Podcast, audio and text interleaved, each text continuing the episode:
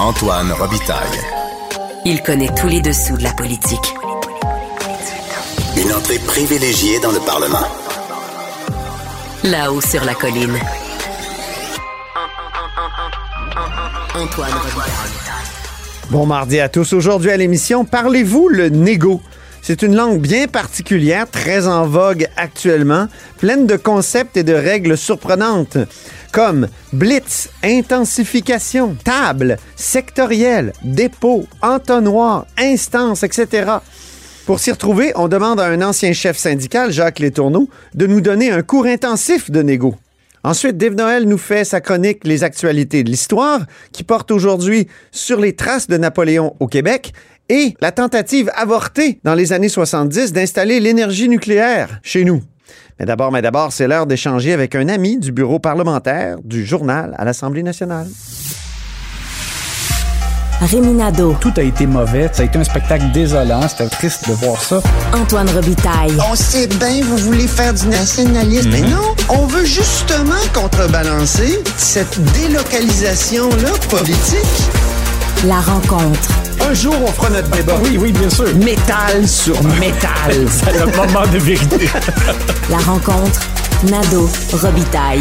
Mais bonjour, Rémi Nadeau. Bonjour Antoine.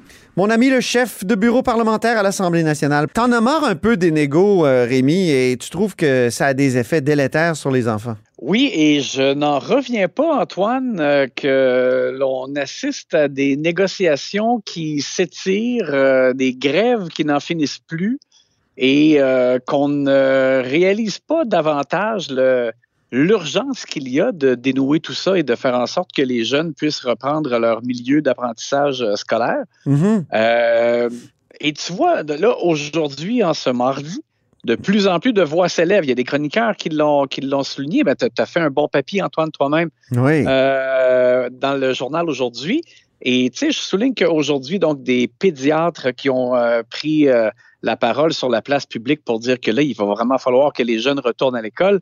Euh, le spécialiste Égide Royer, euh, qui a parlé à notre collègue Gabriel Côté, euh, un texte que l'on a fait aussi pour, pour euh, souligner à quel point là, on se retrouve avec des jeunes qui sont sérieusement pénalisés et qu'on se retrouve avec même euh, des inégalités là, qui, euh, qui vont être flagrantes entre des jeunes du secteur public euh, qui euh, souffrent de, de nombreuses journées de grève et ceux du secteur privé qui ne sont pas en grève et qui euh, peuvent continuer d'avoir les apprentissages que, comme si rien n'était. Mhm. Euh, là, à un moment donné, là, il, faut réaliser à quel point, et là, je, je vais te donner quelques exemples. Les Oui. jeunes qui sont, par exemple, en maternelle en première année, qui commencent à lire, qui commencent à apprendre à écrire en première année, euh, tu les arrêtes pendant six, sept semaines?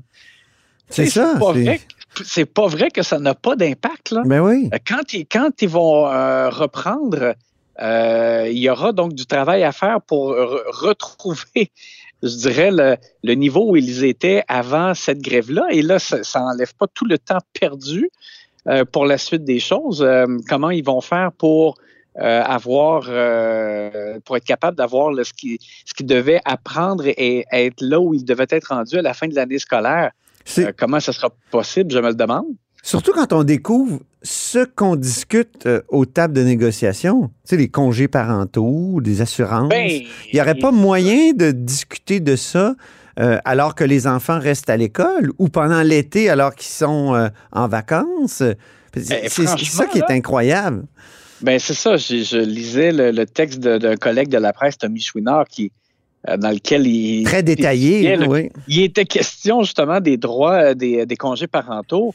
Euh, écoute, c'est pas normal qu'après des mois, ça fait des mois là, que ces discussions-là euh, sont commencées, qu'on en soit dans ce, ce- à ce genre de, de préoccupation-là euh, dans le cadre des négociations. Là, après des semaines de grève, on est censé être au cœur là, de, du litige. Puis, tu sais, les, les professeurs n'arrêtent pas aussi de dire que c'est pas une, c'est pas une question d'argent, euh, qu'ils sont à bout de souffle, qu'ils ont besoin d'avoir moins d'élèves par classe.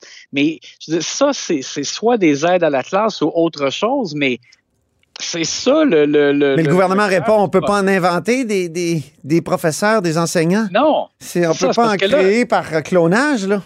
Exact, parce que là, ce que les, les, les profs voudraient, c'est qu'il y ait un ratio d'élèves qui soit moins élevé par classe, mais ça, ça n'arrivera pas maintenant. C'est pas là que ça va arriver, c'est impossible en raison du manque de professeurs. Hmm. Il, il il faut quand même donner au gouvernement ce qui lui appartient, c'est-à-dire qu'il y en a eu des initiatives au cours, euh, ne serait-ce que des deux dernières années, là, pour euh, faire en sorte qu'on qu'on ait un peu plus de jeunes qui se dirigent euh, dans le domaine de l'éducation. On n'a qu'à penser, par exemple, à la hausse de, salaire qu'il y a eu déjà à la précédente négociation, euh, où on a fait en sorte d'augmenter le salaire à l'entrée, d'augmenter aussi les échelons supérieurs pour faire en sorte que ce soit plus payant à terme cette profession-là pour valoriser la, la- la profession d'enseignant. Ben. Ça a été fait. Et puis aussi, il y a le fait que euh, on a euh, donné de généreuses bourses là, euh, de- pour que les jeunes euh, choisissent euh, d'aller, par exemple, faire un, un bac en enseignement. C'est des milliers de dollars qu'on leur donne par année. Donc, c'est censé attirer des jeunes vers ces formations-là, puis faire en sorte que dans peut-être 4-5 ans, il, y en, ait davantage. Bon, il y a, plein de, trucs comme cela, mais en attendant, c'est sûr que ça peut pas arriver. Il n'y aura pas un, ratio euh, parce que ça serait pas applicable. Ça prendrait d'autres profs pour euh, occuper de, de nouvelles classes et il n'y en a pas. Donc, alors il, faut vraiment qu'on soit dans le tangible, dans le concret, dans le, les, tout ce qui peut être possible là, de, de faire pour euh, donner euh, un peu d'oxygène aux professeurs. Mais après ça, ben, il, faut, euh, il faut régler puis euh, ramener les jeunes à l'école parce que Exactement. je, je vais, tantôt, je te parlais des plus jeunes, là, mais Mhm. il y a d'autres exemples aussi. Si on prend l'inverse, si on prend par exemple les jeunes de secondaire 4, tu sais Oui. qu'après ça, quand ils vont choisir euh, par la suite un cégep ou un, un cheminement pour aller vers l'université, puis les- dans les, les programmes contingentés, ben c'est leur note de secondaire 4 qu'on va regarder. Et s'ils ont eu la moitié de l'apprentissage dans leur année, ben, ils n'auront pas les mêmes résultats que ceux, par exemple, du secteur euh, privé. Ouais. C'est complètement injuste. Là. Ça- ça- moi, je, suis estomaqué qu'on ne soit pas davantage aux abois Mhm. après. Écoute, jeudi, ça va faire 18 jours Oui. de grève. Puis pour les, on est les encore- les profs sont, en, sont syndiqués à l'FR. On est encore en intensification. On refuse de dire le mot blitz. Ça serait bien qu'il soit en blitz. Et justement, dans mon prochain segment, on essaie de comprendre tous ces concepts-là avec, euh, avec Jacques Létourneau de la CSN parce que c'est compliqué. Et j'ai hâte de voir euh, Antoine mercredi. euh, il y a Conseil des ministres là, en Ouais. personne encore là, avant le temps des fêtes. J'ai hâte de- d'entendre Bernard Drinville, Sonia Lebel, parce que c'est ça n'a pas de bon sens. On ne peut pas se permettre juste de dire on devrait être correct peut-être pour arriver à une entente avant Noël. Tu sais, je, je, je- moi, je, les, les bras m'en tombent, là, Mhm. c'est urgent.